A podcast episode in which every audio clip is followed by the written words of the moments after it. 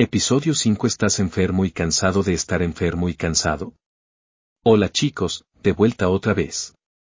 Espero que lo estés haciendo muy bien y que hayas disfrutado de tu tiempo libre el 4 de julio. Como prometí anteriormente, nos sumergiremos en las profundidades de Mindset. ¿Qué es mentalidad? Las mentalidades son creencias, creencias sobre ti mismo y tus cualidades más básicas. Estaba tratando de no sonar clínico y seco, así que aquí vamos. Como toda historia, debemos empezar por el principio o al menos por la causalidad inicial.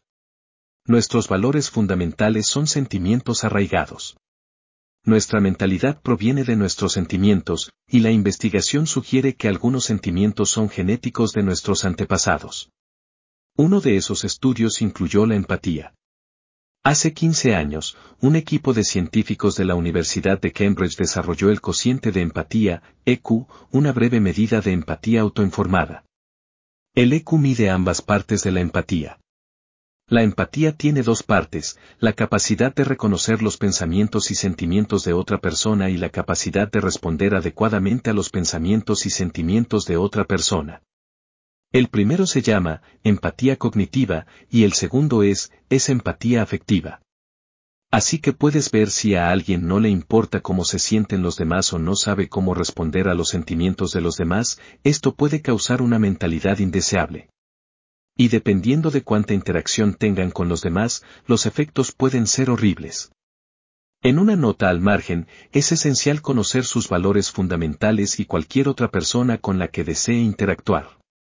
Algunas personas pueden creer que no vale la pena considerar a otra persona.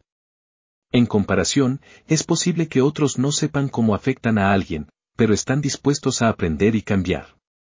Así que de todos modos, mentalidad.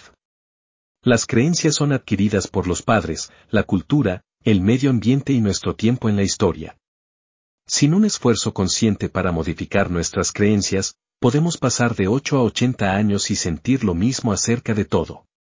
Quiero presentar tres perspectivas críticas sobre Mindset. Los aprendizajes de neuroplasticidad, fijos y de crecimiento son los que exploraremos. La neuroplasticidad es la capacidad del sistema nervioso para cambiar su actividad en respuesta a estímulos intrínsecos o extrínsecos mediante la reorganización de su estructura, funciones o conexiones después de lesiones, como un accidente cerebrovascular o una lesión cerebral traumática, TBI. Eso es un bocado. Una forma más fácil de pensar en esto es como un sendero en el bosque. A medida que más personas recorren el mismo sendero, se desgasta. O, como un surco delgado donde las ruedas se han desgastado, esto se convierte en un camino de menor resistencia. En este punto, no estamos pensando, solo haciendo. Una nueva avenida hará un nuevo sendero. Cambiamos nuestro estado de pensamiento de la misma manera.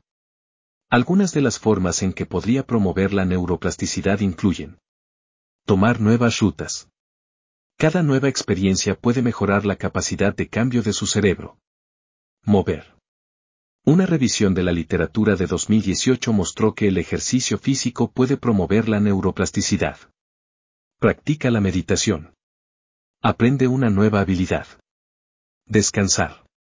Carol Dweck ha realizado numerosos estudios sobre mindset. Carol Dweck ha determinado que los humanos habitan en una mentalidad de aprendizaje fija o de crecimiento.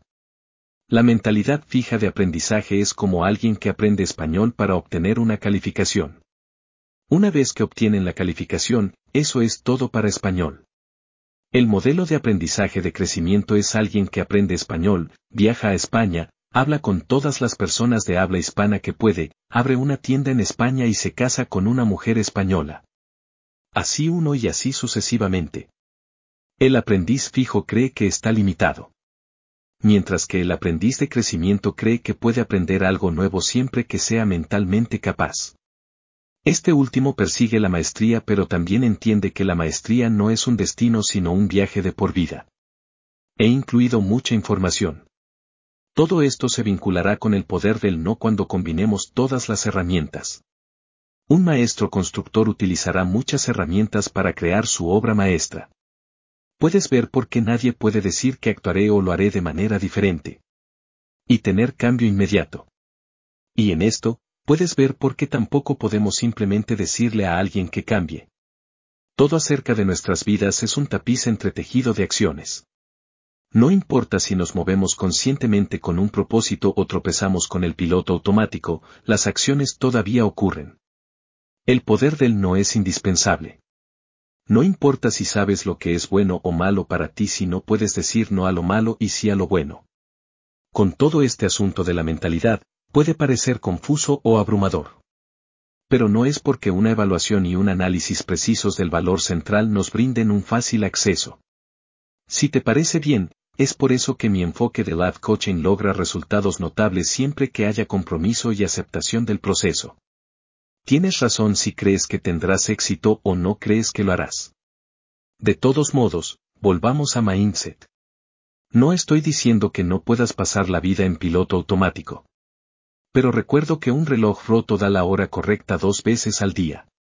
Sin embargo, no querrás ajustar tu horario a ese reloj. No sé ustedes, pero vi un montón de razones para salir del piloto automático. Y mi vida cambió en cada detalle a medida que mejoraba cada vez más en no usar el piloto automático. Cuando puedes entender el PRI principios de mentalidad en ti mismo, lo verás en los demás porque todos somos humanos. La comunicación en tu trabajo y con familiares y amigos será satisfactoria y objetiva. Comprenderá por qué debe interactuar con algunas personas y evitar a otras. Ahora está listo para el próximo capítulo de su evolución. Ahora está listo para ingresar al mundo de la comunicación efectiva. Espero que hayas disfrutado de nuestro viaje hasta ahora.